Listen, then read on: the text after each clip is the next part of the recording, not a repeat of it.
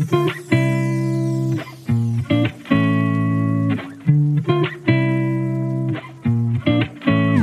s'est dit qu'on allait lancer une idée par mois, chaque mois, euh, jusqu'à trouver la bonne idée. Et donc on en a euh, planté, enfin planté, on n'a pas planté, mais on en a arrêté 5 ou 6 de suite. Tous les jours, tu travailles ton développement personnel. Ah oui, oui, je pense au moins, au moins une heure, deux heures par jour. Et mais, mais, mais oui, oui, c'est quelque chose qui est super important pour moi et, euh, et sur lequel je travaille tous les jours, tous les jours, tous les jours. Je t'ai fait une vraie wishlist. Ouais, enfin, c'est même plus, c'est une roadmap. C'est-à-dire qu'il y a la roadmap de Finari, il y a la roadmap de ma vie et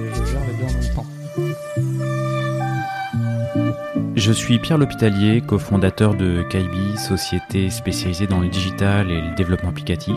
Ces 15 dernières années, j'ai eu la chance de rencontrer de nombreux CTOs et talents du monde de l'IT qui le sont devenus. Aujourd'hui, je leur donne la parole et ils nous donnent leur vision.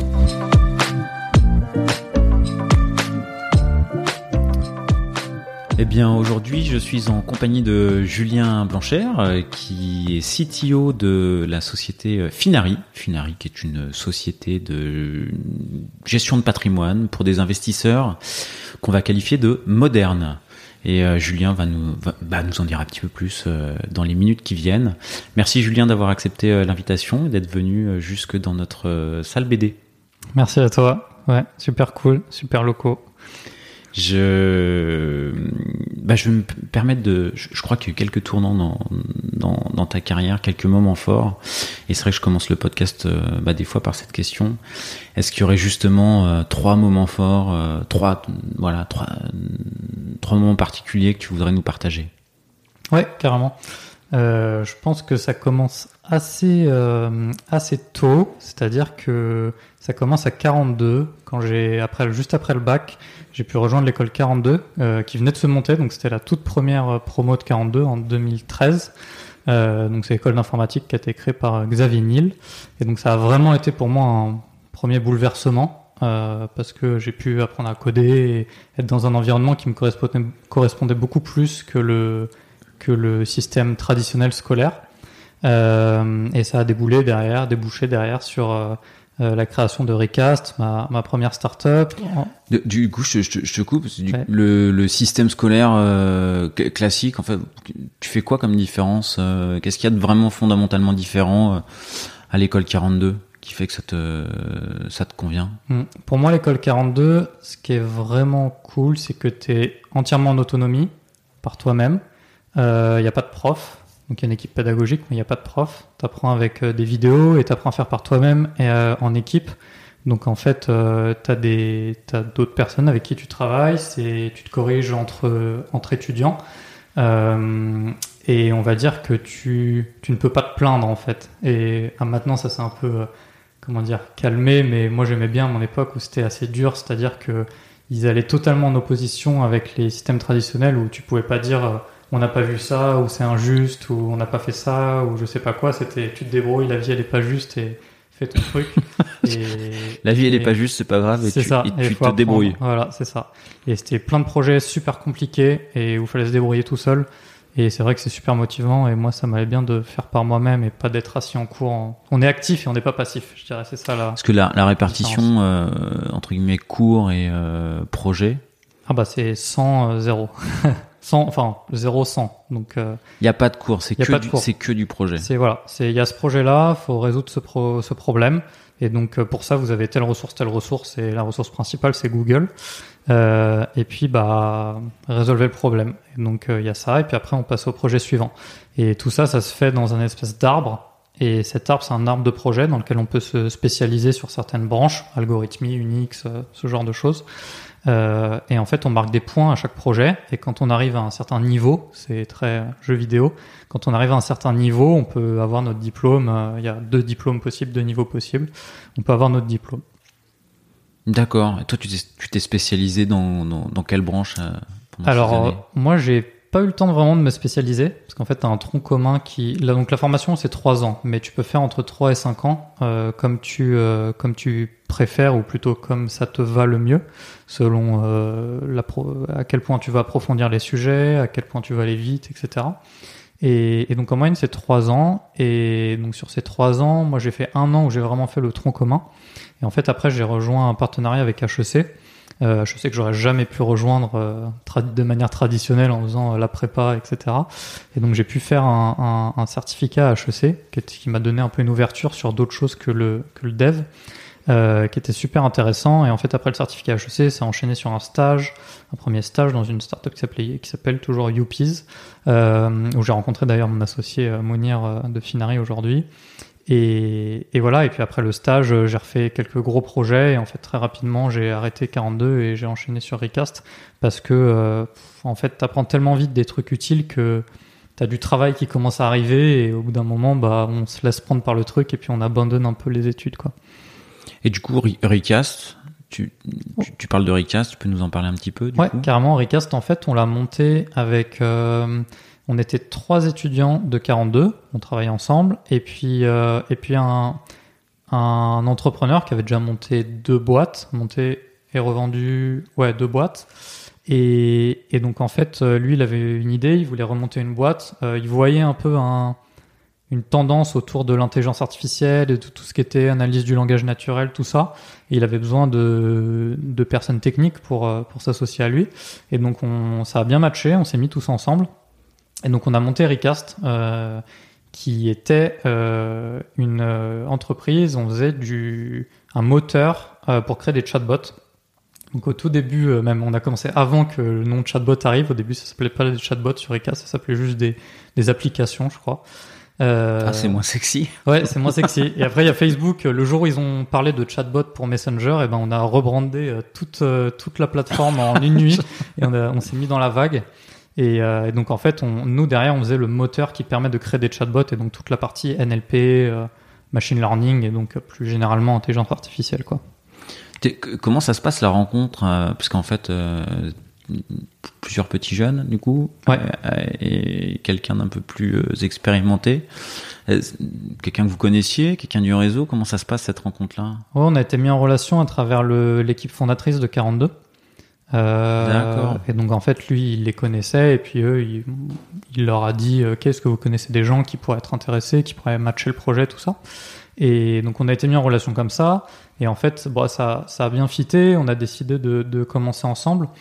Et, et, donc on a, c'était en septembre 2015. Et donc on a commencé à travailler ensemble. Euh, et puis en fait assez rapidement la boîte elle s'est montée. Et, et voilà on était les, les trois sortis de l'école qui faisions notre premier notre première vraie expérience professionnelle. Et puis euh, et puis Patrick qui était plus expérimenté donc qui qui drivait un peu la barque on va dire. D'accord. Lui, il était plutôt côté produit, côté idée, côté. Euh, ouais, ouais. Euh, vraiment leadership, stratégie, aller chercher des contrats aussi, aller chercher de l'argent accessoirement parce que c'est utile quand on fait une entreprise. euh, c'est mieux. Ouais, c'est ça. Et puis en fait, au début, on a on a tous un peu commencé. Donc Jasmine et Paul, c'était les, les deux autres personnes qui étaient avec moi, euh, les deux autres étudiants. Et donc avec Jasmine et Paul, on était très tech. forcément, au début, c'est sortir un produit, sortir un premier quelque chose, quoi. Euh, et donc on a on a sorti les premières versions et après on s'est un peu chacun spécialisé. Donc Patrick toujours euh, sur euh, la partie stratégie, vision et, et commerciale. Paul il est parti vraiment sur le machine learning, les choses vraiment deep. Et, et Jasmine plus sur le produit, le design, le front. Et moi je suis allé plus sur tout ce qui était infrastructure et back. Donc les infras, euh, du, du, coup, cloud. Euh... Ouais, on a fait du cloud, on a fait, je pense, tous les clouds euh, principaux. On a commencé sur, euh, on a commencé sur Kimsufi, le truc pas cher d'OVH. Après, on a fait Soyou Start. Après, on a fait Digital Ocean. Après, on a fait AWS. Après, on a fait Azure et après AWS.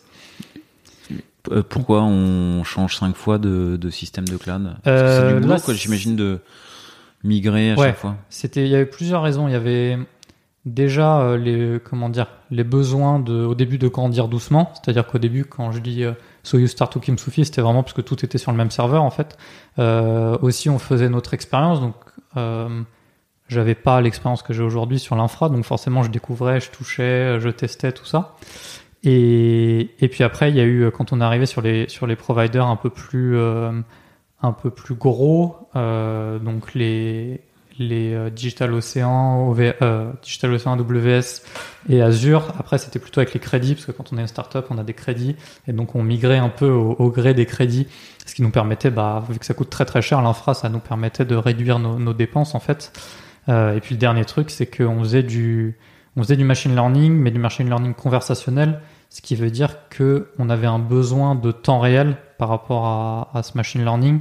Et donc en fait, quand concrètement, quand quelqu'un envoie un message à un chatbot, il fallait derrière qu'on traite le message et qu'on y réponde dans, on va dire, la seconde ou en dessous d'une seconde pour que ça soit agréable, pour que l'expérience soit agréable. ouais. Voilà. Et donc du coup derrière, il fallait avoir une infra qui soit capable de faire ces choses-là. Et forcément, plus on a dé- développé les systèmes, plus il a fallu qu'on arrive sur des infrastructures sophistiquées pour pouvoir garder cette fluidité dans la conversation. Et du coup, les, vos clients, là, c'était qui? Euh, C'était principalement des, des gros télécoms.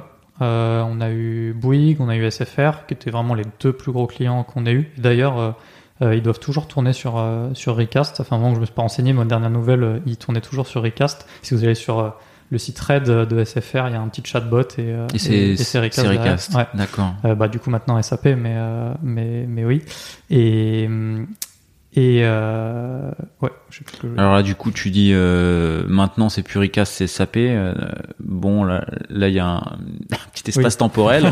il s'est passé quoi du coup? Ouais, on a travaillé sur le développement de la boîte pendant deux ans et demi, et au bout de deux ans et demi, euh, on est arrivé un peu à- au moment où on avait déjà fait un seed et c'était ok. Est-ce qu'on fait une série A, on continue, ou est-ce que euh, on passe sur euh, sur on envisage de revendre la boîte On avait pas mal d'offres qui arrivaient, pas mal d'intérêt, et on était un peu en haut de la vague. On connaît un peu la la courbe d'adoption d'une technologie, et on était vraiment en haut de la première courbe, donc on savait que si on continuait derrière, euh, on pouvait faire quelque chose de bien, mais il y allait avoir euh, une partie un peu plus basse et moins, moins active, on va dire, en termes de marché. Et donc, on a décidé de, de revendre à SAP euh, Recast. D'accord. Ok. Ok. Ok. C'est une décision commune ou du coup euh, l'investisseur euh, chevronné euh, était parti, enfin voilà, était poussé un peu pour cette direction? Pa- Patrick était forcément plus, comment dire, il poussait pour cette décision, mais surtout par rapport au fait que ça a toujours été lui qui voyait ces choses-là et qui s'occupait Ouais. de ces choses-là. Et donc, nous, on, on lui faisait confiance, en fait. Et donc, on avait, on avait nos, nos idées, il y avait le fait que c'était quand même notre bébé, donc je pense que nous, on était attachés plutôt en tant que, que développeur, on va dire. C'était le premier projet qu'on montait, donc on était très attachés. Donc, sur cet aspect-là, ça a été dur pour nous de se dire on va s'en séparer alors que c'est tout ce qu'on a construit. Euh, c'est assez dur de donner comme ça son, son bébé à quelqu'un d'autre. Et mais par contre, d'un point de vue, on va dire pragmatique et, euh, et stratégique, euh, c'est vraiment Patrick qui l'idée. Donc nous, on a, on a, on l'a suivi là-dessus. Quand tu regardes dans le rétroviseur, c'était le bon moment? Oui, je pense que c'était le bon moment parce que bah c'est tout simple. Il suffit de regarder aujourd'hui les chatbots. Je pense qu'on entend beaucoup moins parler qu'il y a. qu'il Ah ouais, il y en a partout par mois. contre. Ou je pense qu'il y en a beaucoup, il y en a partout. Mais par contre, il y a énormément de boîtes dessus. Le marché, il est beaucoup plus occupé qu'il n'a été. Et, il y a moins de hype. La hype, on la ressent moins maintenant. Euh, avant, quand on faisait Viva Technologie, quand on faisait euh, tous les salons, euh, tout ça, c'était les chatbots, les chatbots, les chatbots. Et là, la hype est un petit peu retombée. Donc très certainement que la technologie va continuer à maturer et, va revenir dans les prochaines années avec quelque chose de vraiment bien, d'encore mieux plutôt. Euh, mais euh, mais pour l'instant, euh, pour l'instant, bah, la, hype est un peu retombée et donc c'est vrai que si on avait continué, bah on serait toujours certainement en train de, de ramer pour pour améliorer notre techno et et je pense que j'ai été plus productif ces dernières années en ayant en ayant revendu Recast et en ayant fait mes projets suivants que en ayant continué à essayer de développer cette cette techno et améliorer cette techno. Ok, ok, ok. Et du, du coup, euh, co- comment ça se passe le rachat? Euh, le rachat, c'était intense. Euh, bah parce qu'il y a forcément l'annonce, il y a toute la partie où c'est il y a un embargo énorme autour de ça où au, quand on parlait avec SAP on parlait même pas de Recast ne s'appelait même pas Recast c'est un nom de code en fait pour parler de la boîte euh, et donc il y a une espèce de, de mystère c'est un peu bizarre. Et puis il y a toute cette partie là où on peut pas parler de notre boîte. C'est super sous embargo. Euh, on peut en parler à personne. Euh, et, et donc en fait euh, il y a eu toute cette partie là il y a eu la partie des audits. Donc forcément après on passe des mois à faire des audits où on se dit si en fait euh, la vente ne se fait pas, on va avoir passé deux mois, trois mois à avoir fait des audits toute la journée et c'est vraiment pas des audits très agréables à faire euh, pour rien en fait. Donc c'est c'est compliqué parce qu'on se dit ok, mais si ça marche pas, il faut quand même que derrière on soit prêt à continuer à faire tourner la boîte parce qu'il y a des gens qui bossent, euh, il y a de l'argent à faire rentrer, il faut que ça grossisse tout ça. Donc c'est vraiment un moment, c'est vraiment un moment assez stressant. Euh, et puis bah nous on a eu de la chance, ça s'est bien passé. Et puis euh, on est arrivé. euh, C'est des audits sur tout, hein. c'est le, le code, les finances, les clients. Ouais, c'est c'est vraiment tout. Forcément, moi j'étais beaucoup plus. Moi j'étais sur la partie infra, sécurité et code. Mais du coup sur la partie tech, c'est vraiment ils regardent tout et ils vont regarder, ils vont jusqu'à regarder chaque dépendance open source qu'on utilise dans nos projets. Euh, et on a dû se faire euh, toutes les dépendances à la main pour vérifier que toutes les licences étaient bonnes et toutes les licences qui étaient pas bonnes allaient euh, allaient faire bah aller acheter la licence. Et euh, autant sur un projet euh, en Python, euh, va y avoir assez peu de dépendances, autant sur un projet en JS avec des nodes modules à, à l'infini, bah c'est assez, c'est vite assez compliqué. C'était quoi la, la stack du projet? La stack, on avait, alors le bac principal c'était du Ruby on Rails. Ouais. Euh, toute la partie machine learning, c'était du Python avec des petites parties en, C++, euh, les parties qui étaient vraiment un peu critiques et on avait besoin que ça aille vite. C'était en C++. Euh, le front, c'était du... On a commencé en Angular et on a migré en React ensuite. Et voilà, c'est à peu près tout. Après, on avait bah, forcément AWS, on en a parlé tout à l'heure. Ouais, tous les systèmes Voilà. de cloud, ouais. Tous les Tous. systèmes de cloud, voilà, tout évalué. Ok, ok, ok. Et tu, ouais, du coup, la, la période de rachat, tu t'en sors lessivé, quoi.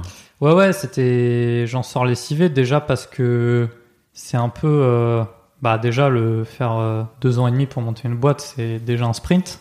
Euh, Enfin, c'est un marathon, mais avec pas mal de sprints à l'intérieur. Euh, donc, assez prenant. En plus, bah, nous, on était très jeunes, donc forcément, on avait plein de trucs à apprendre et on n'était pas dans un environnement confortable du tout pour nous, parce qu'il a fallu qu'on grandisse très, très vite.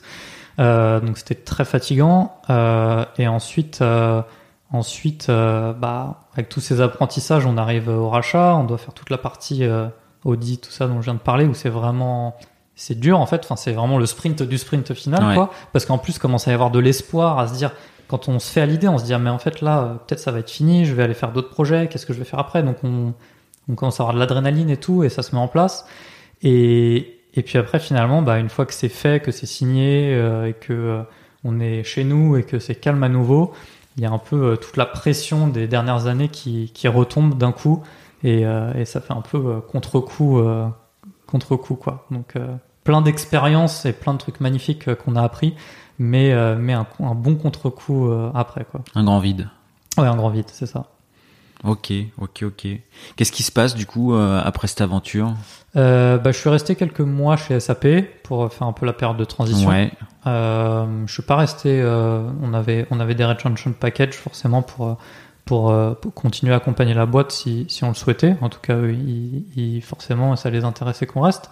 Euh, moi, j'ai pas choisi de continuer parce que j'avais envie d'aller faire euh, d'autres euh, d'autres aventures.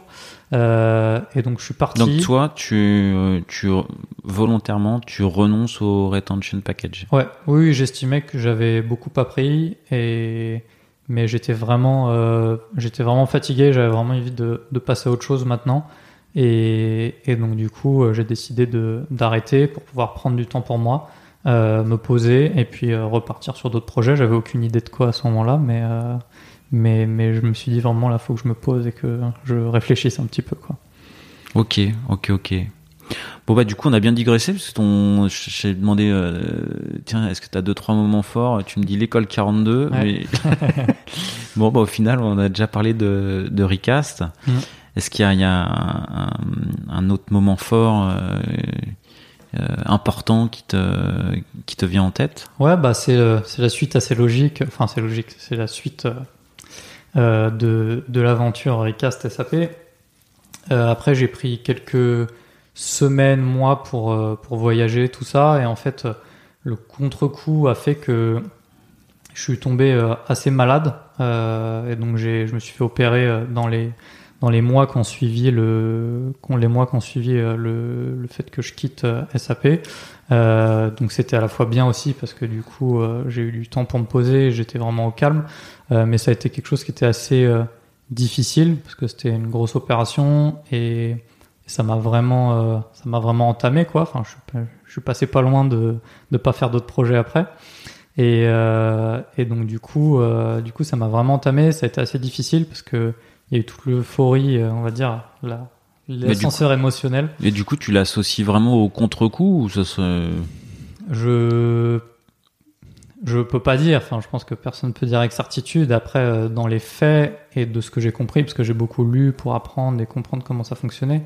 Et, et je pense qu'en effet, oui, le, le corps est capable d'encaisser beaucoup. Et par contre, quand euh, il y a quand ça se pose un moment, euh, le corps il décompresse d'un coup et c'est là où il peut y avoir des choses qui qui tiennent plus euh, d'un coup et où ça où ça craque quoi.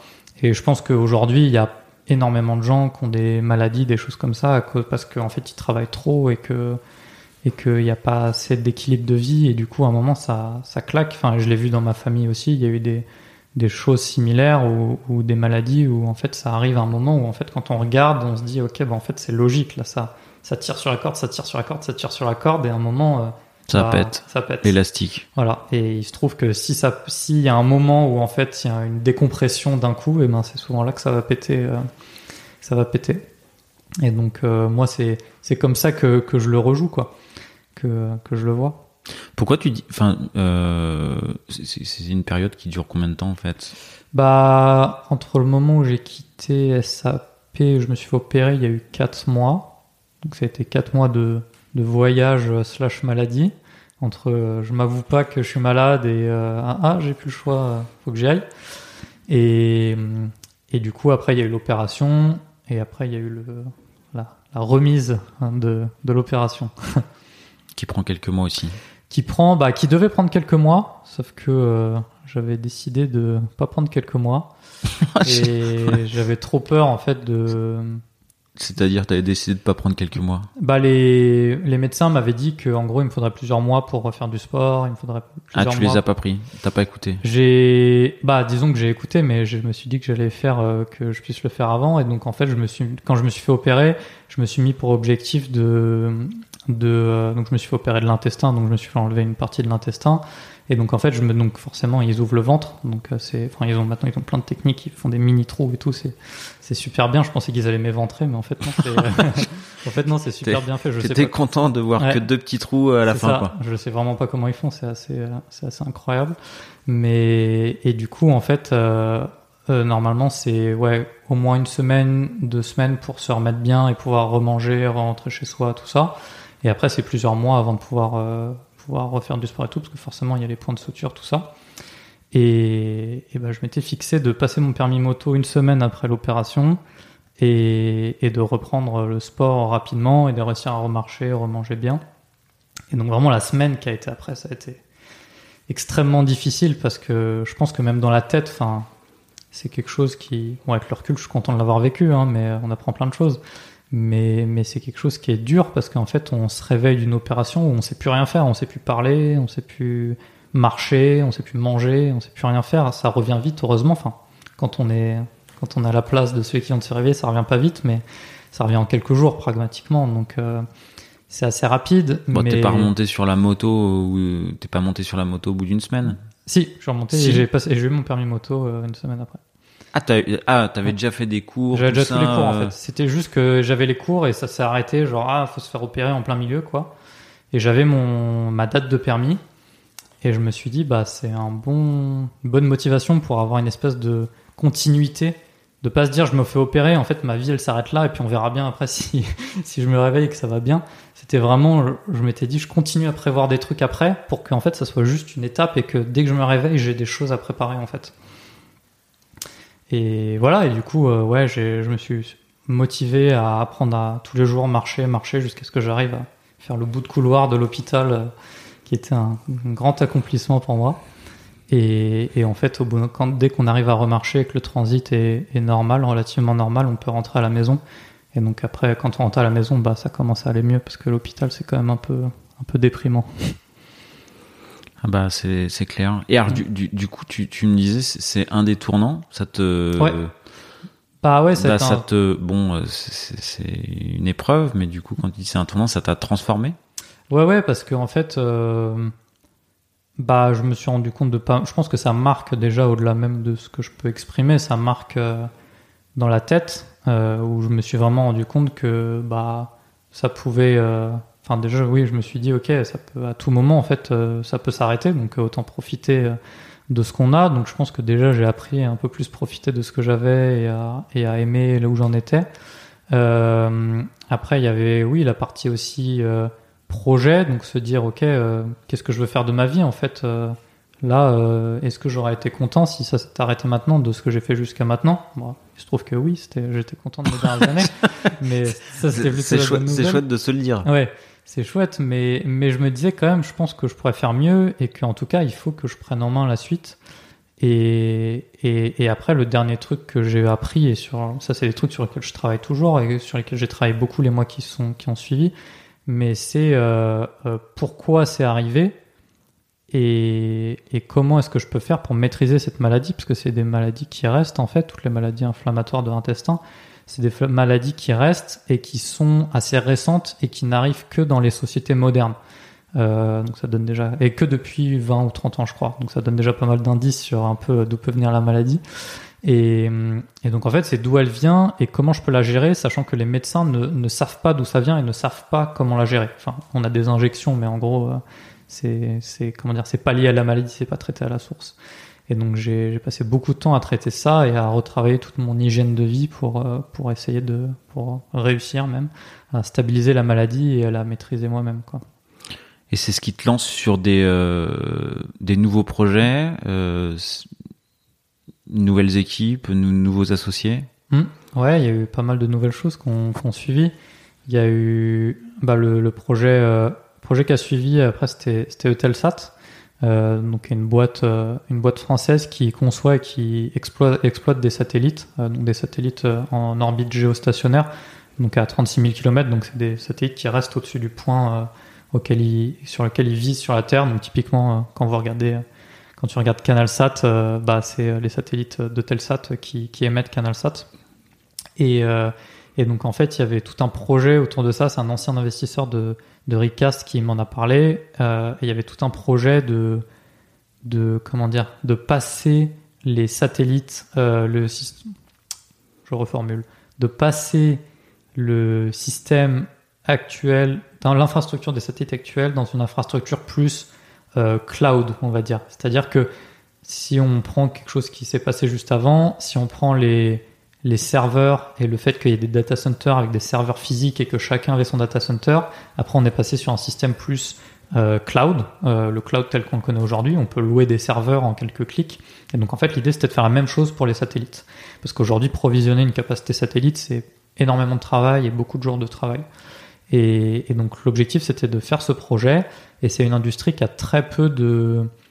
qui a une culture d'ingénierie qui est extrêmement riche et extrêmement bonne. C'est vraiment la, la pointe de, de, de l'ingénierie. Le, c'est- le- le- tout ce qui est satellite, c'est parfait tout ce qu'ils font. Euh, J'ai reçu dans ce podcast euh, la semaine dernière euh, bah, Philippe Bobo, je- qui, qui passera sans doute un épisode avant toi, du coup, ou deux, et qui a fait une carrière dans les satellites. Et, Ah, et du coup, au niveau conception, qualité, ingénierie, ouais, il en parlait, c'est difficile d'aller euh, au-delà, quoi. C'est ça. Bah, je pense que ouais, c'est ils peuvent pas faire, euh, on peut pas déployer une mise à jour euh, si jamais on s'est gouré et que le satellite il est fusée quoi. Ouais. Une fois que tu l'envoies en l'air, tu le, tu, le rattrapes Ouais, pas, quoi. C'est ça, c'est fini, on peut pas aller le chercher. Donc euh, non, non, vraiment très très belle. euh, Enfin, c'est très beau en termes d'ingénierie. Euh, par contre, en termes de, de tech pure, plutôt sur la tech, euh, on va dire la tech, euh, comment on appellerait cette tech? La tech du logiciel, quoi. Euh, sur tout ce qui est software, ils, ils connaissent pas et ils sont pas bons là-dedans. Et encore moins sur tout ce qui est système euh, cloud et système, euh, on va dire, euh, euh, hmm, comment on pourrait dire, des systèmes qui se, je sais même pas comment dire, mais ouais, des systèmes qui évoluent, qu'on peut mettre à jour, qui sont modulaires, tout ça. Et donc en fait, l'idée, bah, c'était d'apporter cet état d'esprit et, et de les aider à, à développer ce, ce système. Donc voilà. Et donc il y a deux, personnes avec qui j'ai travaillé à Ricas qui m'ont rejoint. On avait une petite équipe de trois. On travaillait vraiment à bon niveau dans la boîte, donc on a pu vraiment avancer vite. Euh, mais bon, pour moi, c'était pas suffisamment vite. Ça a duré deux ans et c'était pas suffisamment vite, donc euh, donc euh, je suis pas allé au bout du projet.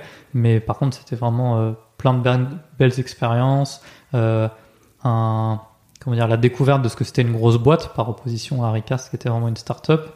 Euh, la découverte de ce que c'était aussi de, bah, de gros systèmes de gestion, des infras pour le coup, Telsat, euh, tous leurs data centers sont euh, en France à Rambouillet. Il y a les à Rambouillet, il y a un champ avec les antennes satellites de Telsat et tous les data centers avec les serveurs, etc. Donc vraiment un monde fascinant à découvrir et assez différent de ce dans quoi j'ai appris, parce que moi j'ai appris uniquement dans les systèmes cloud et décentralisés. Euh, donc, euh, donc voilà, vraiment, vraiment quelque chose de passionnant, après plein de trucs, et puis aussi euh, faire du développement logiciel qui s'applique derrière à des satellites, à de l'industrie aérospatiale, c'est quand même quelque chose qui est, qui est assez intéressant de, de se dire derrière, bah, en fait, ce que je fais, ça, il y a des satellites qui l'utilisent en ce moment même. Quoi. donc, euh, donc ouais, on a fait, on a fait des projets qui sont utilisés aujourd'hui. On a bien avancé. On n'est pas allé au bout de ce qu'on voulait faire, mais on a vraiment fait des belles choses et ça, c'était vraiment une expérience super, super intéressante et avec un rythme pour le coup qui était beaucoup plus, euh, euh, beaucoup plus raisonnable, on va dire, pour Que l'esprit que, que Recast. ouais. Pourquoi tu dis t'es, je suis pas allé au bout du coup? Parce que il y a, je me suis rendu compte et j'ai appris qu'il y a plein de complexité organisationnelle dans ces grandes entreprises et qu'il y a une partie qui est simplement de la culture. faut faire évoluer la culture de la boîte pour euh, faire des nouveaux projets. Il y a toute la gestion de l'innovation, il y a, y a la question des budgets, il y a la question de d'accéder à des systèmes qui sont très sécurisés et très, comment dire, très compliqués à, à changer. Euh, et donc tout ça, ça se faisait parce qu'il y avait une volonté dans la boîte d'évoluer, mais ça se faisait pas très vite parce que c'était pas non plus les priorités. Aujourd'hui, Telsat, bien sûr, c'est une boîte qui est cotée en bourse, donc euh, il y a des priorités qui sont euh, qui sont très pragmatiques par rapport au marché et qui sont pas forcément, comment dire, c'est c'est pas un petit projet d'innovation qui peut venir et faire changer plein de choses prévues et plein d'organisations prévues. Et donc en fait, il y a plein de choses qu'on fait que ça ça n'allait pas suffisamment vite et je voyais la concurrence qui arrivait, je voyais le, les Amazon, les SpaceX, tout ça qui se mettent sur le secteur. Et je me suis dit, en fait, euh, bah, là, euh, enfin, ça, ça va prendre trop de temps et ça va être compliqué et je vais pas réussir à leur apporter ce que, ce que je leur avais dit que j'allais leur apporter parce que j'arrive pas à, à me mettre suffisamment dans le système et aller assez vite. Et donc, du coup, bah, j'ai décidé de, d'arrêter et de passer à un autre projet. Ok, ça se passe que ça se passe comme ça se passe comme ça. Ouais. Et du, du coup le, le projet d'après? Alors le projet d'après qui s'est fait euh, pendant euh, Eutelsat même, qui a commencé Ah. à naître pendant Eutelsat, euh, pendant les, les soirs et les week-ends. Avec Mounir, ça faisait, ça faisait un moment qu'on qu'on travaillait ensemble. On se connaissait du coup depuis Youpies, donc ça c'était le début de la conversation. C'était au moins il y a, c'était 6 ans, ouais, 5-6 ans avant. Et, et donc avec Mounir, on, a, vou- on, on voulait monter un truc ensemble. Euh, on a repris contact après que j'ai fini Recast et lui après qu'il ait fini son aventure chez euh, Trendline, Capitaine Train. Ah oui, Mounir c'est avant euh, avant Ricas quoi. Euh, Mounir, on s'est connu avant Recast, ouais, à mon premier stage du coup chez Youpies, donc euh, pendant 42. Ok. Et, et donc on voulait monter un truc ensemble et on a adopté une approche assez pragmatique. On avait plein d'idées et on s'est dit ok, il faut qu'on trouve une idée et il faut qu'on trouve pas forcément une idée qui nous nous fait, enfin il faut que ça nous plaise, mais il faut aussi que ça plaise aux, à d'autres gens pour qu'on puisse monter une boîte et vendre un produit. Euh, et du coup, ce qu'on a fait, c'est qu'on a pris euh, notre liste euh, d'idées, on les a bien triées, et puis on s'est dit qu'on allait lancer une idée par mois, chaque mois, jusqu'à trouver la bonne idée. Donc concrètement, c'était deux semaines en début de mois où euh, on construisait un MVP, un mini produit, quoi. Euh, on le faisait ensemble avec Mounir. Et puis après, on faisait deux semaines où on lançait. Euh, on prenait des feedbacks utilisateurs, on voyait si ça accrochait, et puis on prenait une décision à la fin des deux semaines. Et donc on en a planté, enfin planté, on n'a pas planté, mais on en a arrêté cinq ou six, euh, bon, peut-être ouais, allez, cinq euh, de suite. jusqu'à ce qu'à un moment on se pose et on se dise ok qu'est-ce qu'on veut vraiment?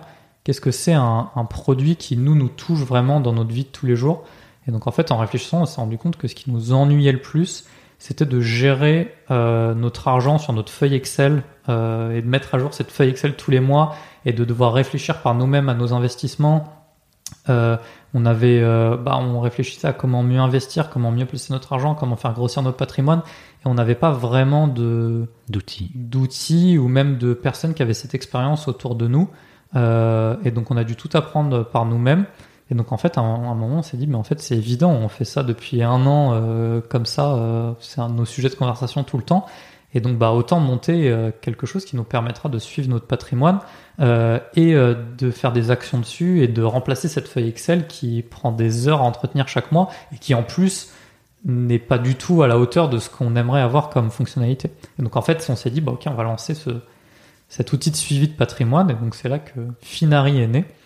Euh, du, coup, je, je rebondis euh, su- sur la méthode et sur l'approche. Euh, J'ai jamais entendu. euh, Enfin, c'est assez inédit euh, pour moi l'approche. bon, bah voilà, on va se mettre six mois, puis on va lancer des idées jusqu'à jusqu'à ce qu'il y en ait une qui qui nous parle vraiment. Grosso modo, c'était votre vous, c'était votre business plan, c'était des MVP et vous vous crachiez des business plans jusqu'à ce qu'il y en ait un qui Enfin voilà, vous Ouais, aviez, vous faisiez pas d'études de marché ou des business plans ou un truc. euh, C'est ça. En fait, on, on voulait être très pragmatique et on voulait pas. Ce qu'on avait vraiment pas envie, c'était entre guillemets de perdre notre temps à monter une boîte ou et tout ce qui va avec pour en fait se rendre compte au bout de six mois, un an qu'il n'y a pas de marché derrière. Et on voulait surtout pas arriver à ça parce qu'on voulait. Comment Pas- tu les trouvais les utilisateurs? Parce que euh, Oh, bah, c'était nos amis, notre famille et puis un peu de pub, euh, un peu de communication, des choses comme ça. Mais quoi. t'arrivais à tester l'idée de, manière enfin assez large pour que ça soit euh, euh, quelque chose de, de une bonne évaluation en fait? Ouais, bah en fait, on se disait que l'idée, il fallait qu'elle puisse être présentée à notre réseau parce que si on monte une boîte qui n'est pas où on touche pas notre réseau, ça veut dire qu'en fait, ça nous touche pas directement nous. C'est pas donc ça veut dire on essaye de résoudre le problème de quelqu'un d'autre en fait. Sauf que résoudre le problème de quelqu'un d'autre, bah on n'est pas les mieux placés pour le faire. Et du coup, on voulait vraiment que ça nous touche nous. Donc déjà, c'était presque un- une première étape. C'était est-ce qu'on peut le vendre à quelqu'un? Et typiquement, le, le tout premier projet qu'on a fait, qui s'appelait Cloud Rider, euh, qui permettait de faire un audit automatisé de l'infra. Parce que bon, du coup, j'ai appris plein de, trucs sur les infras et la partie audit euh, ou résilience, sécurité, coût, un peu les, les cinq piliers euh, que, que, que Amazon présente bien. Euh, bah, c'est assez dur de les suivre. Et donc, euh, c'était le premier projet, sauf qu'en fait, euh, bah, typiquement, en faisant ça, enfin, sur le papier, c'est un très bon projet. Ouais, là ton réseau il est pas trop touché quoi, C'est. Sur- bah, forcément, j'avais des, j'avais des copains et des gens que je connaissais qui étaient, euh, qui faisaient, de l'infra et tout. Mais déjà, oui, c'est assez tes peu. parents ou Ouais, les voilà, cousins, non, ils... ça, ça- non, ça touchait pas trop. Et, et donc, du coup, sur le papier, le projet est bon. D'ailleurs, il y a une boîte qui s'est lancée et qui fait ça et qui le fait bien. Mais par contre, euh, bah, déjà, on s'est rendu compte que ça nous passionnait pas de travailler là-dessus. Euh, et en plus de ça, qu'on avait assez peu de. Enfin, même des gens qui sont la cible, donc des gens qui gèrent des infras, pour eux, on leur parle d'audit et d'outils pour faire des audits. Ils ont juste pas envie de. Ils ont pas envie, en fait, c'est c'est leur Ça fait- cauchemar. ça fait peur hein. C'est ça. et, et donc du coup, bah voilà, typiquement, on s'est rendu compte de ça. Alors comme ça, alors que je pense que si on n'avait pas fait ça, on aurait, enfin, on, a- on aurait fait une étude de marché. Oui, on aurait vu qu'il y a bien sûr de l'argent à, à se faire parce que parce que tout le monde en a besoin. Mais est-ce que tout le monde est prêt aujourd'hui à, à payer pour ça? Bah, on s'est rendu compte en moins d'un mois que non. Et donc du coup, on est passé au truc suivant. Il y a d'autres il y a d'autres idées que vous avez crachées euh, Ouais. que tu a- partagerais? Bah l'autre, euh, bon, j'essaie de partager celles qui sont assez euh, notables dans le dans la- dans l'apprentissage. Il y en avait une autre qui s'appelait Selva ou Shelva, je sais plus comment on avait dit, euh, qui était le concept, c'était un peu ce que fait, je sais pas si c'est Utopia qui fait ça maintenant, euh, où c'était en fait faire faire du glamping, donc du camping glamour. Et donc en gros, c'est mettre des tentes Ah. acheter des tentes haut de gamme en fait. Donc vraiment des belles tentes, c'est presque des petits, des beaux tipis, des belles tentes, vraiment des, des belles choses qu'en fait on va venir mettre dans les jardins des gens. Euh, donc plutôt le jardin de la personne qui habite à la campagne et qui a 5 hectares de jardin avec une vue sur la montagne, euh, des choses comme ça. Et donc on va mettre ces belles tentes chez eux. Et eux ils ont en gros quasiment rien à faire à part euh, prêter leur toilette et peut-être une douche. et nettoyer la tente, changer les draps, et en fait euh, faire après Airbnb de, de, de, ça. Et donc c'est vraiment du glamping, c'est du camping tout confort et, en autonomie, enfin en autonomie, en solitaire quoi, pas avec plein d'autres gens. Et du coup, on a vraiment étudié ça. Là, typiquement, on avait de l'attraction. Il y avait vraiment des gens qui adoraient. Euh, on avait lancé une, une, petite landing page. On avait plein de d'emails qui arrivaient où les gens voulaient avoir savoir quand est-ce qu'ils pouvaient réserver. Sauf que par contre, là, la problématique, c'était plus sur la partie euh, euh, hardware où il, bah, il fallait qu'on achète des tentes, il fallait qu'on gère les tentes, il fallait qu'on gère. En creusant, on s'est rendu compte qu'en fait, si on allait mettre une tente chez quelqu'un, bah, il allait falloir gérer l'humidité, l'humidité dans les matelas, il allait falloir gérer euh, la pluie, il allait falloir gérer, euh, enfin, des, la dégradation du matériel. Enfin, il allait falloir gérer des tonnes de trucs. Au, au début, on pense pas à ça. Et du coup, avec Monia, on s'est dit, mais en fait, nous, faire de la logistique, c'est pas là qu'on est bon. Nous, on est plutôt dans la tech.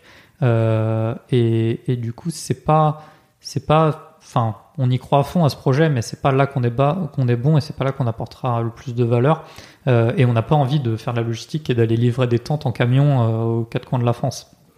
Et donc en fait ça typiquement c'était une autre raison où là on avait un marché mais on s'est rendu compte que l'idée ne nous correspondait pas à nous et donc du coup bah, on a décidé aussi de, de passer sur cette idée là. Donc là vous crachez une idée que vous considérez être une bonne idée mais où vous mmh. prenez le recul pour vous dire euh, dans l'exécution ça va pas être nous quoi. C'est ça, ça, ça, on sera pas très bon à faire ça. Ok, ok, ok. Et euh, bon, donc du coup, euh, Finari est mmh. né. Voilà. Et donc là, dans l'organisation, euh, bah, c'est là que tu prends la casquette CTO. Oui, ouais, bah Finari, euh, en fait, euh, j'ai codé toute la première version. Mounir faisait tous les designs, il réfléchissait à comment, à quoi allaient ressembler les pages, tout ça. Et moi, je codais. On a fait une première version très rapidement. On a fait un peu plus, vu qu'on y croyait vraiment. On a fait un mois pour coder la première version. Et, en fait, en la sortant, on a eu tellement de de bons retours euh, autour de nous, des utilisateurs, et tellement de gens même qu'on connaissait pas qui commençaient à se mettre dedans euh, et à aimer le produit et à nous faire plein de retours. On s'est dit, bah en fait, les utilisateurs qui d'eux-mêmes font plein de feedback et donnent plein d'idées, bah c'est vraiment qu'il y a quelque chose. Et en plus, nous, ce produit nous passionnait et on l'utilisait pour nous, et donc on avait envie de l'améliorer tout le temps, et on a toujours envie de l'améliorer tout le temps. Euh, et du coup, bah, on s'est dit, ok, c'est ça, là, ça prend, il faut y aller. Et, et donc, euh, bah, c'est là que c'était lancé. Et puis, euh, et puis euh, c'était parti. On a mis, bah, encore, euh, comment dire, dans cet esprit pragmatique, on a mis six mois avant de créer la boîte, effectivement. Donc, on a, avant de ah, créer vous la avez préparé en le fait. truc. euh, C'est vraiment pendant six mois, on faisait grossir le projet, mais sans aucune structure, en se disant, on veut vraiment être sûr que le projet il est viable et qu'on y croit et qu'on a étudié, ou en tout cas, on a enlevé un maximum de de, de comment dire d'hypothèses d'échec euh, et donc euh, on a vraiment fait ça pendant six mois. Et au bout de six mois quand on a été accepté à YC au Y Combinator et ben là on s'est dit ok on crée la structure on fait les trucs bien on pose et cette fois-ci euh, c'est parti quoi. Et euh, bon, du coup, tu, bon, tu prends la casquette CTO, mais au départ, t'es développeur. Oui, oui, bah oui, que- aujo- Aujourd'hui, vous en êtes où là L'équipe, euh, la structure et, ouais donc et comment tu vois la boîte dans, allez, au hasard, 10 ans Euh, ouais, aujourd'hui, ça fait un an et allez un an et quatre mois qu'on a commencé. Euh, on est neuf, dont six développeurs.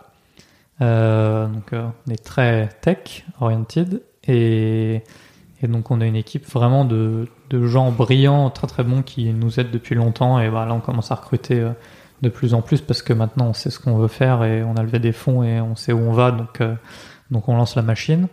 Euh, et dans 10 ans, la vision, c'est de devenir en gros, ou pas en gros, c'est de devenir la nouvelle banque privée, une banque privée, mais une banque privée qui est accessible à une plus large partie de la population que, les banques privées ne le sont aujourd'hui. C'est-à-dire que c'est aussi notre observation de base en termes de marché, c'est qu'aujourd'hui, euh, les banques, euh, il y a les banques retail et les banques privées. Les banques retail, c'est les banques traditionnelles, la BNP, euh, Sogé, tout ça, chez laquelle la majorité des gens sont, dont Mounir et, moi. Et donc, on a une expérience qui est assez mauvaise. Je pense que il n'y a pas grand monde qui puisse dire qu'il est entièrement satisfait de sa banque et, que, et que tout va parfaitement bien.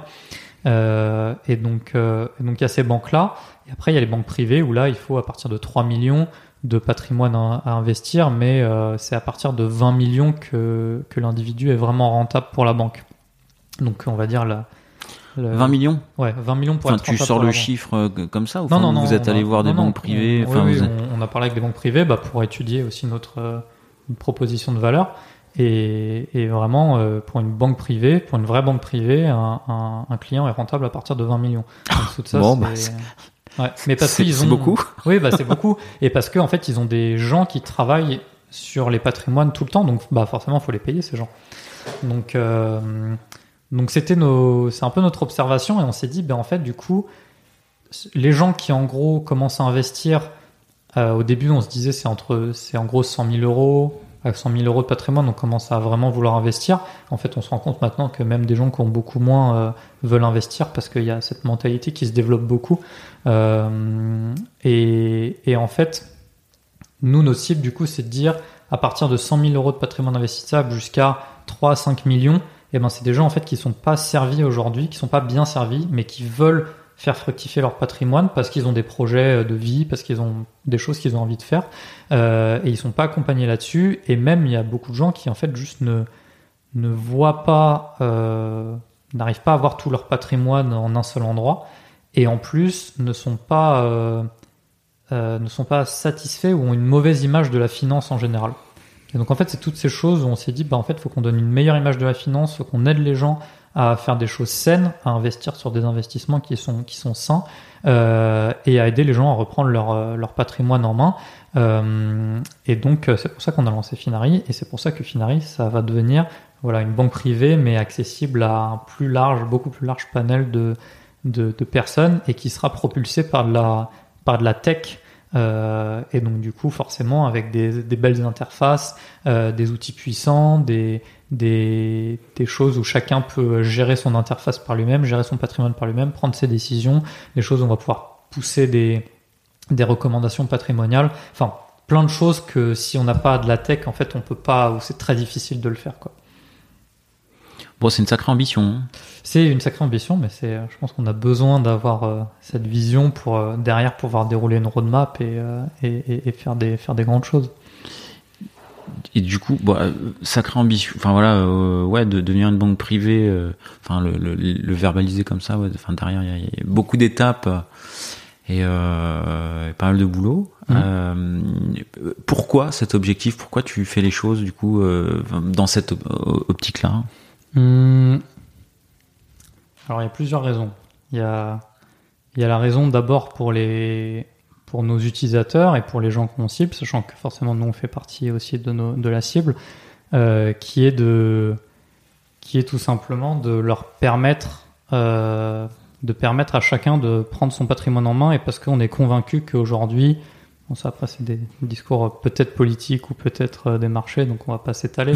mais euh, mais en gros qu'aujourd'hui la retraite, euh, ça commence à être compliqué de prévoir euh, pour ma génération, notre génération, de compter sur une retraite. Et puis même au-delà de ça, euh, chacun a envie d'investir, de, faire fructifier son patrimoine et de faire autre chose que juste mettre son patrimoine sur des livrets A ou euh, livrets en fonds euros euh, rémunérés à 0, point je sais pas combien de pourcents, sachant que l'inflation officielle c'est 2% et l'inflation non officielle c'est entre 5 et 8% par an. Donc, donc du coup, il y a, y a cette partie-là qui vraiment, enfin, et on le voit, on a une communauté et il y a une énorme envie euh, de la part d'énormément de personnes de travailler là-dessus et d'enlever le tabou qui est autour de l'argent. Vous en êtes à combien de clients de, de- de- Là, on a dépassé les, on est à plus de 10 000 utilisateurs sur la plateforme euh, et sur la communauté, je serai En un an et demi? En un an et demi, ouais. Ouais. Et uniquement organique, donc on n'a pas dépensé un seul euro en marketing ni en pub, donc c'est vraiment du bouche à oreille et, euh, la communauté, les posts qu'on fait sur les blogs, tout ça, le référencement. Euh, et donc on a vraiment une communauté solide de gens passionnés et, ouais, il y a toute cette, euh, cette mentalité qui vient des États-Unis et de l'Angleterre aussi sur l'investissement qui, commence à, enfin qui arrive en France vraiment. Il y a plein de gens qui sont très intéressés par ça et donc on essaye de donner accès. Voilà, donc ça c'est la partie euh, motivation pour, euh, pour les utilisateurs de Finari. Et puis après, moi, à titre euh, plus personnel, ça, ça se lie avec la suite de, ma maladie, où j'avais pour objectif déjà après ma maladie de la reprendre en main et de comprendre quels étaient les facteurs et d'arrêter la maladie et de la maîtriser. Donc ça, maintenant, c'est bon. Et après, les objectifs suivants, c'était de se dire, ok, ben maintenant, j'ai envie de faire des objectifs plus long terme. Euh, et donc, il y a trois objectifs. Tu t'es fait une vraie wishlist. Ouais, enfin, c'est même plus, c'est une roadmap. C'est-à-dire qu'il y a la roadmap de Finari, il y a la roadmap de ma vie, et je gère les deux en même temps. Et, et en fait, ouais, sur les objectifs, il y a un objectif le, du plus court terme au plus long terme. Le plus court terme, c'est déjà d'aller vivre dans la nature. Parce que euh, j'ai. Ah, on revient au, au camping l'amour là. Voilà, c'était, c'est, c'est, c'est ça. Et j'ai fait beaucoup de camping derrière ces, ces derniers mois. Euh, et en fait, euh, ouais, c'est vraiment aller vivre dans la nature. Ça fait très très longtemps que j'ai envie, bien avant Covid, bien avant tout ça. Ça fait vraiment longtemps que, avec ma copine, on a envie d'aller vivre dans la nature. Euh, donc là, il y a un objectif de déménagement qui est, en cours. Donc il y a, on va dire que il y a une partie de, enfin, cette motivation transpire dans l'organisation de, de, de Finari et comment est-ce que l'équipe est organisée parce qu'en fait on est, je spoil un peu, mais on est une boîte euh, remote, enfin hybride remote et en physique et chacun s'organise vraiment comme il veut et en autonomie. Donc euh, ce qui permet en fait de, à chacun de pouvoir vivre là où il le souhaite. Euh, donc il y a cette première motivation. Hybride, si chacun vit là où il le souhaite, vous, vous avez quand même un lieu de rencontre ouais, ouais, ouais, carrément. On a qui est fixe ou Ouais. qui est mobile? Non, on a les, alors on a des lieux mobiles. On essaye quatre fois par an de se retrouver pour passer du temps ensemble à différents endroits. C'est, on essaie de faire des choses un peu thématiques. Euh, donc pour l'instant, ça fait euh, ça fait que que six mois qu'on a vraiment une équipe, donc on l'a fait qu'une fois. Mais euh, mais voilà et donc après, on a les bureaux à Paris où là, euh, bah, chacun vient quand il le souhaite. Il y en a qui viennent souvent. Moi, je viens quelques fois par semaine. Il y en a qui viennent tout le temps. Il y en a qui viennent une fois tous les quelques mois. Enfin, c'est chacun comme il l'entend. Euh, donc voilà pour un peu l'organisation. Et puis après sur les sur les, autres projets un peu plus long terme, euh, il y a y a deux autres choses qui m'attirent beaucoup. Toujours sur le sujet de la nature, ça va être tout ce qui est euh, faire des expéditions, aller commencer à aller se mesurer, on va dire. à la nature et à, toutes les, les, grandes choses qu'il y a à voir et à faire, donc aller dans des endroits très reculés et très compliqués d'accès. Donc ça, c'est des choses qui sont très difficiles, où il faut beaucoup de compétences, il faut apprendre beaucoup de choses, il faut avoir un état physique qui est très bon si on le fait en autonomie. Euh, donc euh, ça, le déménagement va, me permettre de travailler ça. Euh, et donc voilà, pour faire un peu des grandes expéditions. Et puis le dernier truc qui est pour l'instant vraiment le, le grand objectif. C'est quoi les objectifs de, te mesurer Enfin, t'as as des exemples en tête du coup? Tu Euh, Tu bah, veux je- gravir quelque chose en particulier? Il y a, bah ça j'ai déjà fait deux trois, deux trois ascensions, plutôt une ou deux. Euh, j'ai déjà fait le mont Fuji, qui est l'ascension euh, niveau niveau facile on va dire, mais c'est quand même euh, une sacrée euh, aventure. Euh, typiquement c'est un très bon exemple. Et, et après donc il y en a d'autres que que j'aimerais beaucoup faire, mais au-delà des ascensions c'est aussi euh, traverser le Svalbard par exemple. Euh, C'est où? le Svalbard, c'est à à l'est du Groenland, un peu plus bas, et au nord-ouest de la Suède, si je dis pas de bêtises. Euh, de tête, hein. j'ai à peu près la carte dans la tête. Mais c'est une île par là-haut euh, où il fait froid, et voilà. Et en fait, tout au nord du Svalbard, il y a la, la station Sol satellite euh, la plus au nord du monde. Un petit, Ah, on, rejoint les satellites. Ouais, c'est ça. Et en fait, l'idée, c'est d'arriver, enfin, un- une traversée qui se fait beaucoup, c'est d'arriver au sud du Svalbard et faire toute la traversée jusqu'à cette fameuse station satellite. Bon, ça c'est un, un exemple concret. Et puis après, il y a pas mal d'exemples de. Bon, j'imagine qu'il du faut, monde des, en il- voiture. il faut des bons gants là-bas. Euh, ouais, ouais, il faut plein de, des bons gants, des, des bons chiens de traîneau, euh, plein de, plein de choses. Mais non, c'est des trucs intéressants. Il y a tout ce qui est un peu plus proche de nous, tout ce qui est ultra trail du Mont Blanc, euh, la petite trotte à Léon qui est encore le, le niveau au-dessus de l'ultra trail du Mont Blanc, euh, de l'alpinisme. Enfin, il y a beaucoup de, beaucoup de choses. Il y a les sports extrêmes aussi, où euh, euh, je fais, je fais pas mal de, de parachutes, de, de choses comme ça. Et, et donc ça, c'est des sports que je partage aussi avec d'autres personnes de, qui sont à Finari. Donc c'est des, des choses sur lesquelles j'aime progresser et j'aime m'améliorer. Donc c'est un peu toutes ces choses qui permettent de d'arriver à un espèce de, enfin de se mesurer un peu. La, la progression, le développement personnel, c'est une thématique qui te touche, quoi. Ouais, ouais, ouais, carrément. C'est là, je parle beaucoup euh, un peu physiquement et en termes de aussi de, bah, si de, de planifier et de de progresser avec un, un peu une vision claire de ce qu'on a envie de faire. Euh, et parce que je vais même pas parler du plus meilleur objectif encore. Et mais mais mais oui, c'est quelque chose qui est super important pour moi et, euh, et sur lequel je travaille tous les jours, tous les jours, tous les jours. Et je pense que Tous les jours, tu travailles ton développement personnel. ah oui, oui, je pense au moins au moins une heure, deux heures par jour. Deux heures, une heure Ouais. et demie par jour, tu, euh, ça se concrétise, ça se matérialise par quoi et comment? Euh, lire beaucoup. Ouais. Bah, principalement, c'est lire. Après, j'ai plein de routines de mise à jour des objectifs régulièrement, euh, redéfinition des objectifs, euh, travail après euh, plein d'exercices, travail sur bah, pour atteindre les objectifs. Ça, c'est c'est assez pragmatique. Et puis ensuite, Se faire coacher se aussi. faire coacher, que ouais. du, du coup, la personne qui nous a mis en, en relation, Ouais. c'est c'est Olivier Bonnet que j'ai- Ouais. reçu sur le podcast et qui nous a mis en relation euh, par la suite. Mm. Ouais, c'est ça exactement, avoir des personnes qui qui ont fait des choses que j'aspire à faire aussi et du coup qui, qui peuvent m'aider là-dessus. Donc ça, je j'essaie vraiment de m'entourer de personnes comme ça qui peuvent m'accompagner. Euh, Et sur les lectures, du coup, il y a des. Bon, tu lis beaucoup. Mm. Est-ce qu'il y a des, euh, des bouquins qui t'ont plus marqué que d'autres? Alors, il y en a plein. Il y en a, il y en a- Bah, vas-y, fais-toi plaisir. Il y en a peu que j'ai que j'ai euh, regretté de lire, mais je pense que j'ai commencé. Au tout début, j'étais j'étais toujours à lire de la fiction et, et j'étais assez très peu non-fiction, biographie, tout ça. Et je m'y suis mis par les biographies. Euh, et j'ai fait un peu toutes les biographies de grands entrepreneurs. Je pense que celle qui m'a le plus marqué et inspiré, c'est celle de, enfin les deux de Richard Branson, euh, qui sont, il y a Losing My Virginity et Finding My Virginity, euh, qui sont vraiment incroyables. Il y a celle de, il y a Shoe Dog du Phil Knight, le fondateur de Nike, toute l'histoire en fait derrière, qui est super bien liée au sport forcément. Euh, il y a la biographie de Steve Jobs, celle d'Elon Musk. C'est classique ces deux-là. Euh, je crois que c'est, en tout cas voilà, si je, sans trop réfléchir, c'est celles qui vraiment qui me viennent à l'esprit. Il y a celle de Winston Churchill aussi, mais c'est un peu, un peu différent. Euh, et puis après, du coup, à partir de là, je suis passé sur des, sur des lectures beaucoup plus, euh, comment dire, beaucoup plus développement personnel et où là, c'était vraiment euh, étudier des sujets spécifiques. Et donc, il y en a plein. Ça a commencé sur l'investissement avec, avec tous les livres de, ah, comment il s'appelle euh, Père riche, Père pauvre. Bon, avec le nom, on peut retrouver le livre, mais Père riche, Père pauvre. euh, euh, The Millionaire Quadrant, je crois, ou le, le quadrant de l'argent. Euh, le quadrant du cash flow, voilà.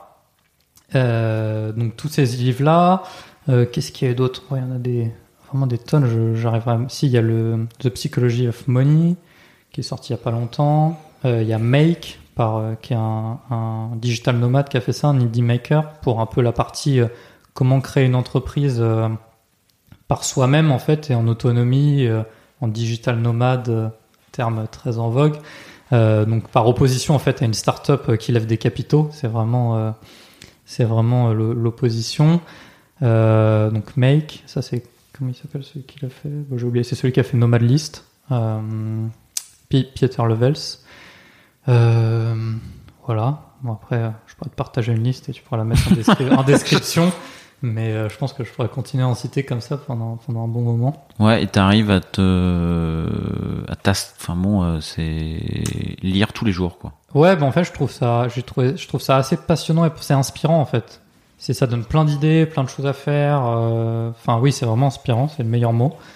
Euh, et donc ça, je le fais tous les jours. J'essaie de le faire tous les soirs, euh, vraiment, euh, parce que ça aussi, ça fait partie. euh, c'est avoir, j'essaie vraiment d'avoir une routine et des choses très découpées et très propres pour enlever tout le gras qu'il y a dans la vie, me concentrer sur les choses importantes, tout ça. Donc, euh, j'ai fait un gros travail aussi là-dessus. Ah bah si, premier livre, très, très important ce livre, La semaine de 4 heures, qui, au-delà de l'aspect très, comment dire, il y a un aspect très rentier dedans qui conviendra pas forcément à tout le monde et, d'ailleurs moi je je vis pas par cette par ces principes-là mais par contre sur le fond les réflexions ça c'était vraiment je crois que c'est le premier livre que j'ai lu comme ça qui c'était un audiobook en plus premier audiobook euh, qui est vraiment euh, ultra inspirant et motivant en fait. Et c'est ça qui fait, en fait, c'est en lisant des livres comme ça qu'après on a envie de changer et de faire évoluer des, des choses dans, dans la vie. Et il y a des choses, par exemple, qui m'ont qui ont vraiment changé ma productivité et la manière dont j'étais concentré que j'ai appris dans les livres. Et par exemple, euh, tout simplement arrêter de regarder l'actualité ou de lire l'actualité. Totalement. C'est là, je ne suis absolument pas au courant de, de ce qui se passe. Parce qu'en fait, s'il se passe un truc important, de toute façon, euh, quelqu'un autour de moi va me le dire.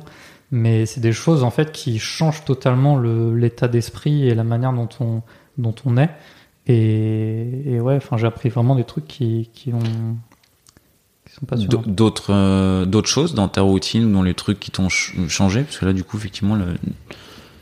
ouais, plus, plus, plus du tout s'exposer à l'actualité, c'est Ouais. étonnant. Ouais, bah, trucs? ouais, puis toutes ces causes l'actualité. Euh, Qu'est-ce qu'il y a d'autre? Ouais, Il y en a, il y en a plein. Après, il y a des trucs, ça rentre en fait dans la routine et du coup, faut se forcer à retrouver euh, comme on était avant. Euh, Il y a le, bah, il y a la discipline et le sport. Enfin, la discipline, le sport, ça va dedans, on va dire. Enfin, le, mais ça, c'est des choses que je travaille encore. Je suis pas- que je suis encore euh, très très bon là-dessus, mais ça vient, ça, enfin, c'est quelque chose d'important.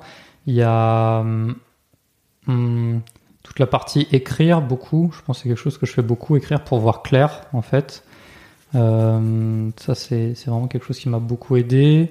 Euh, tout ce qui est communication, étudier la communication, les relations humaines. Euh, vraiment essayer de. Beaucoup travaillé sur l'aspect euh, positif, voir les choses positivement, essayer de, comprendre les autres, de comprendre l'autre, de travailler avec l'autre, d'avoir des relations humaines et des relations plutôt de, confiance et de, responsabiliser les gens et de voilà toutes ces choses là.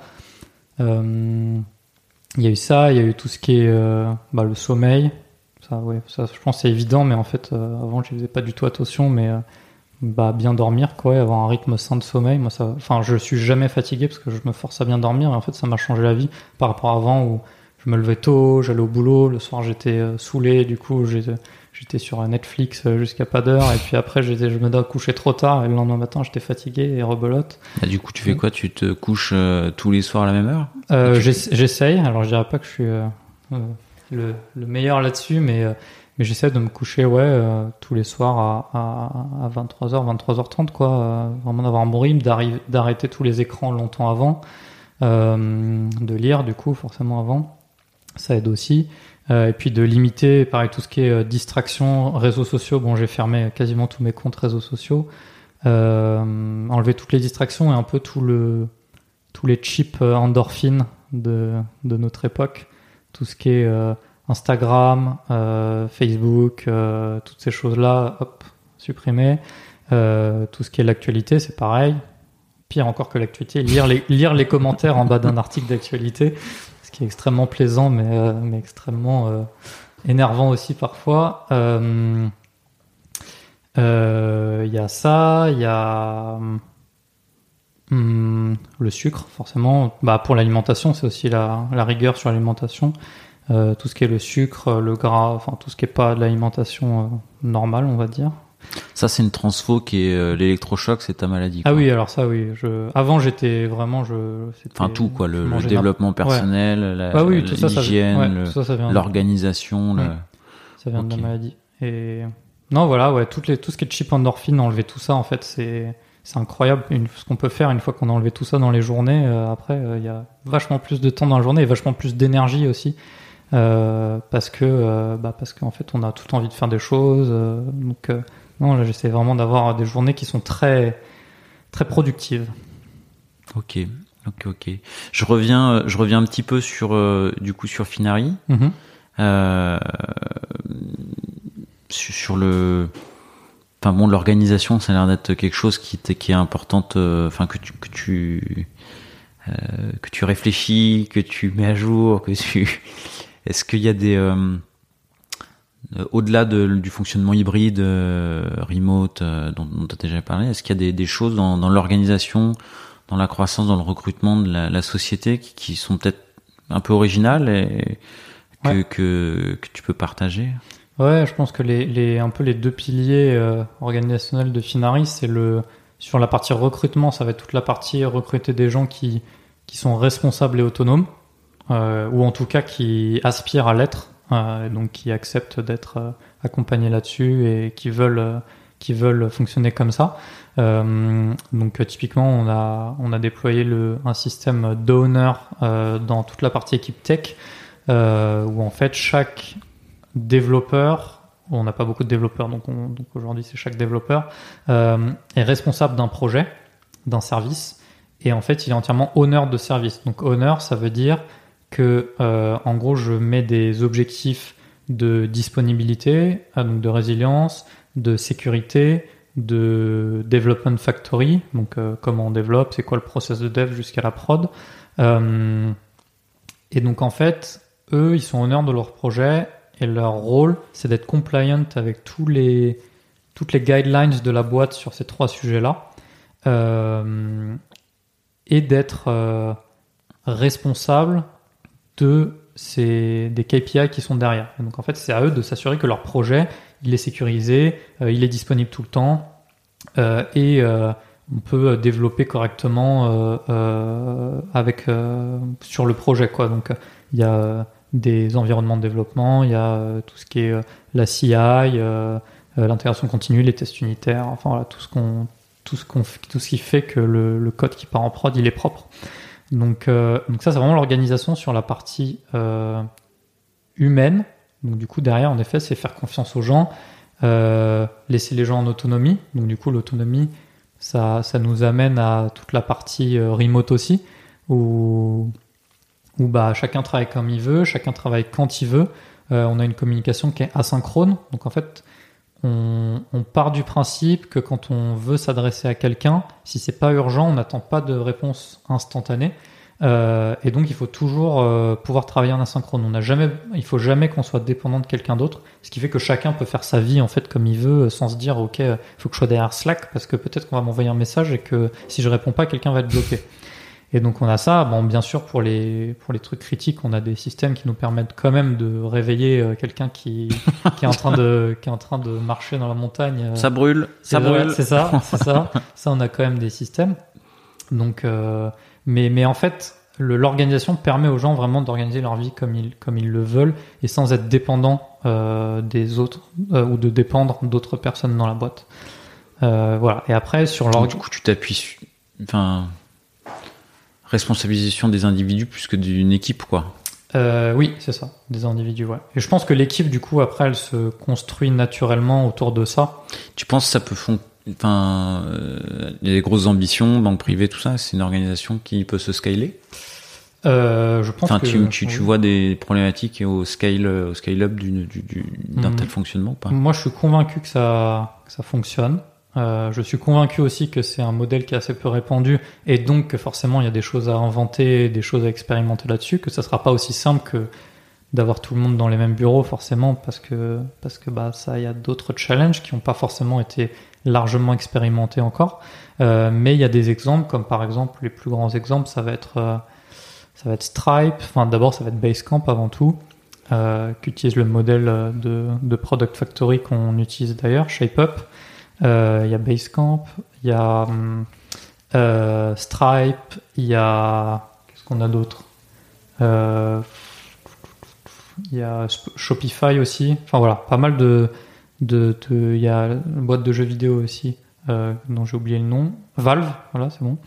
Donc voilà, il y a plein de plein de boîtes qui font déjà ça, qui sont relativement grosses, pas forcément la grosseur d'une banque, mais quand même relativement grosses.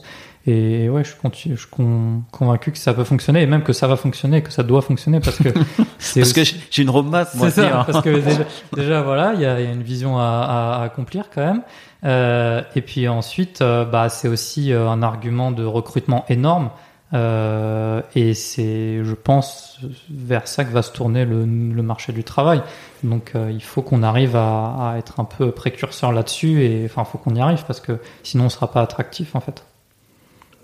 D'autres points dans l'orga qui sont, qui pourraient être un peu originaux. euh, Ouais, bah il y a la partie euh, justement, j'en parlais, le shape up, donc le, le modèle de Basecamp qui c'est un modèle au même titre que que le Scrum est un modèle euh, d'organisation du, du, delivery.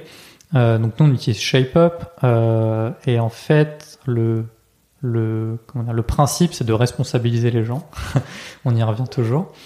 Et, donc le principe de Shape Up, c'est de se dire en fait, on fait euh, une, enfin X semaines de framing. Donc le framing, on va, si on vulgarise, c'est conception pas forcément conception tech, mais c'est des semaines de réflexion sur un sujet, mais qui doivent à la fin mener à une conception tech euh, finie. Mais ça peut être euh, quelque chose de très high level et on va aller euh, chercher les outils, réfléchir, poser les choses, faire des maquettes, des mock-ups, des machins, des trucs, et jusqu'à arriver à une conception bien définie et à se dire, OK, il faut tant de temps pour le faire, on a étudié toutes les possibilités, on a fait des petits POC s'il y a besoin, mais maintenant on y voit clair.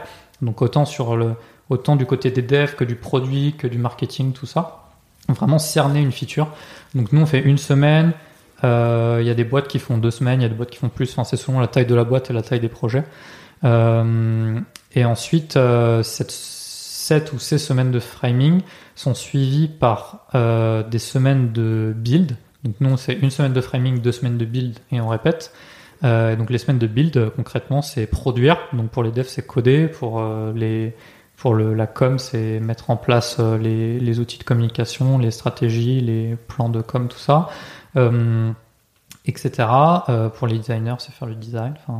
Et, donc euh, une semaine de framing, deux semaines de build. Et en fait, l'idée, c'est que, encore une fois, chacun est responsable de ses semaines. Et donc en fait, on n'est pas dans un système où on va faire par exemple des daily stand-up et tous les matins, on va dire, on va pas dans un système on va faire un sprint ou en début de sprint, on met tout le monde ensemble pour parler de chaque sujet. Après, tous les matins, on demande à chacun est-ce que ça va bien, qu'est-ce que vous avez fait hier, qu'est-ce que vous allez faire aujourd'hui? Et après, en fin de sprint, on fait une rétrospective. Ça, c'est pas du tout la manière dont on veut fonctionner. Tout simplement parce que déjà, euh, quand on dit que on, on, on, a envie de que chacun puisse fonctionner comme il veut et vivre comme il veut, c'est extrêmement frustrant de devoir être tout le temps au même endroit euh, plein de fois par semaine. On a envie de faire confiance aux gens aussi, tout simplement. Et, ensuite, ouais, euh, le but, c'est que chacun soit autonome. Et du coup, on se dit, chaque développeur sait que en semaine de framing, il, a dit, OK, moi, j'en ai pour tant de temps pour faire euh, telle fonctionnalité. Ensuite, il se lance dans son, son code. Et en fait, il est responsable si s'il voit qu'il va avoir du retard ou des complications, de remonter le problème et de dire, euh, et de, voilà, de, de, lever un drapeau et de dire, ok, j'ai besoin d'aide. Et après, du coup, c'est euh, l'organisation qui l'aide, enfin l'organisation, les personnes qui sont en charge de delivery, qui l'aident à régler le problème. Mais du coup, ça vient des développeurs qui sont responsables de remonter le truc. Euh, et du coup, en fait, si personne ne remonte rien, on part du principe que tout va bien, que le sprint va être dans les temps, et du coup, il n'y a aucune raison en fait de faire des réunions ou de, ou de se parler. T'aimes pas bien les réunions, toi? Non, j'aime pas trop les réunions. et euh, non, non, enfin, toutes nos réunions sont très courtes. Il y a très peu de réunions. Il y a de les devs, donc pour les personnes qui sont pas dans l'organisation, dans le delivery, euh, les devs, ils ont deux heures de réunion par semaine euh, et c'est tout. Tout le reste du temps, ils peuvent le consacrer à. à c'est processé ça ou c'est euh, aujourd'hui c'est factuellement ce qui se passe quoi? Aujourd'hui, c'est factuellement ce qui se passe. Si je regarde un calendrier, ça va être ça va être ça. Par contre, c'est vrai que j'y prête beaucoup d'attention et, toute heure qui viendrait euh, s'ajouter de manière récurrente dans le calendrier euh, doit être, devrait être euh, dûment justifiée. et mais mais ouais, c'est le but de, laisser vraiment chacun autonome et c'est pareil, si quelqu'un a un problème, bah de lui-même, il va parler à la bonne personne et il va trouver les bonnes ressources et il n'y a pas besoin d'attendre le lendemain matin au daily stand-up pour parler de son problème quoi. Donc en fait ça apporte énormément de fluidité et ça apporte aussi un, comment dire une, une tranquillité d'esprit qui est qui est énorme je trouve de, de, se dire en fait chacun fait son travail et j'ai pas besoin d'aller suivre chacun de demander à chacun si jamais il, a besoin d'aide quoi parce que je sais qu'il viendra me voir si euh, il a besoin. Ok, ok, ok. Je, bah, je crois qu'on a fait pas mal le tour. Mmh. Je, vais te poser deux trois petites dernières questions. Euh, euh, est-ce que tu as, euh, est-ce que tu as un surnom? Oui. Enfin, mon surnom principal, c'est J Blanche. Et il y a une story? Ça vient de, ça vient de 42, parce qu'à 42, chacun a un, un, surnom, enfin un identifiant, quoi. C'est première lettre du prénom et X lettres du nom de famille. Euh, donc moi c'est J Blanche et en fait vu que ça sonne bien, euh, que ça s'enchaîne bien, ben en fait tout le monde m'appelle J Blanche, même des gens je pense qui ne savent pas pourquoi ils m'appellent J Blanche et d'où ça vient. Mais, euh, mais ouais, c'est un peu mon surnom qui est resté. Et aujourd'hui, d'ailleurs, on est déjà deux Julien chez Finari. Et donc, je m'appelle déjà officiellement J Blanche. Ça y est. Et l'autre Julien a gardé Julien. Ok, ok, ok. Est-ce qu'il y a une question que je t'aurais que je t'aurais pas posée et que tu voudrais que je te pose? Hmm, je réfléchis très fort. Euh, on a fait un bon tour. Euh, non, il y avait le, le dernier objectif quand même qui est important à partager, je pense. Ah, alors c'était quoi ce dernier objectif? Le, de, de participer aux 24 heures du Mans euh, d'ici 10 ans, sachant qu'il reste 9 ans, 2030, hein, objectif officiellement. Et donc le, ça, je pense que c'est l'objectif le plus ambitieux et qui structure un peu tout le reste. De se dire, ok, dans 10 ans, il faut que je fasse les 24 heures du Mans dans une top team. euh, et en tant que gentleman driver, donc ça veut dire en gros, faut payer sa place. Donc faut avoir euh, les moyens. Euh, et après, bah, c'est la course la plus, qui est réputée la plus difficile au monde, course automobile la plus difficile au monde. Et donc, bah, c'est l'entraînement qui va derrière, la rigueur, le fait de, enfin ça, ça rassemble un peu tout. Ça rassemble l'adrénaline, ça rassemble euh, euh, le sport, ça rassemble le, la vitesse, ça rassemble plein plein de choses. Euh, la compétition et, donc du coup ouais c'est c'est quelque chose qui est difficile que j'ai envie de faire ça rassemble la résilience aussi parce que bah, c'est 24 heures et ouais donc voilà donc c'est quelque chose qui se prépare beaucoup je pense pour arriver à un, à un très bon niveau et bah aujourd'hui je suis dans une phase où je m'entraîne de mon côté je fais je m'entraîne au moins une heure par jour euh, sur simulateur déjà pour euh, pour apprendre à piloter plusieurs fois par an euh, sur circuit et puis au fur et à mesure que mes moyens et mon temps augmenteront ou s'aménageront j'améliorerai ça. Il y a préparation physique aussi. Il y a trouver le réseau, trouver des gens qui ont de l'expérience et qui, qui peuvent m'accompagner là-dedans et m'introduire parce que je connais personne en fait là-dedans. Donc il y a de moi-même aussi aller contacter bah, le fondateur de Basecamp euh, DHH, euh, le CTO de Basecamp DHH euh, qui a fait du coup Shape Up avec son associé. Euh, il est euh, gentleman driver aux 24 heures du Mans. Et donc typiquement, c'est aussi aller contacter des gens comme ça et oser aller parler à d'autres gens. Enfin, c'est des choses pour moi qui sont pas forcément évidentes de, m'ouvrir et d'aller voir, d'aller parler à des gens comme ça. Donc il y a plein de choses intéressantes à apprendre jusqu'à arriver à l'objectif. Donc voilà, ça fait aussi partie du, du, du plan.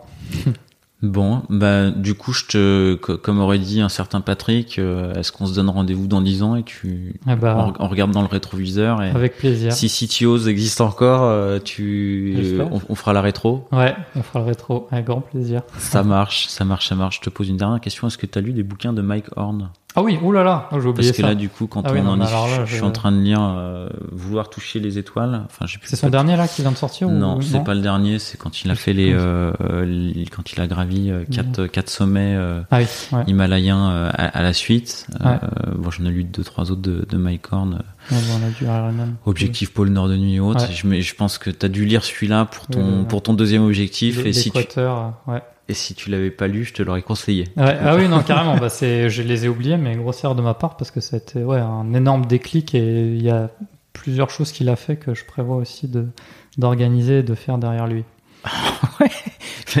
bon, bon, bah, je vois qu'il y a de l'ambition. Essayer, hein. Bah, merci, Julien. Trop bien, merci. Et, euh, bah, à dans 10 ans. ouais, à dans 10 ans, on en. Salut.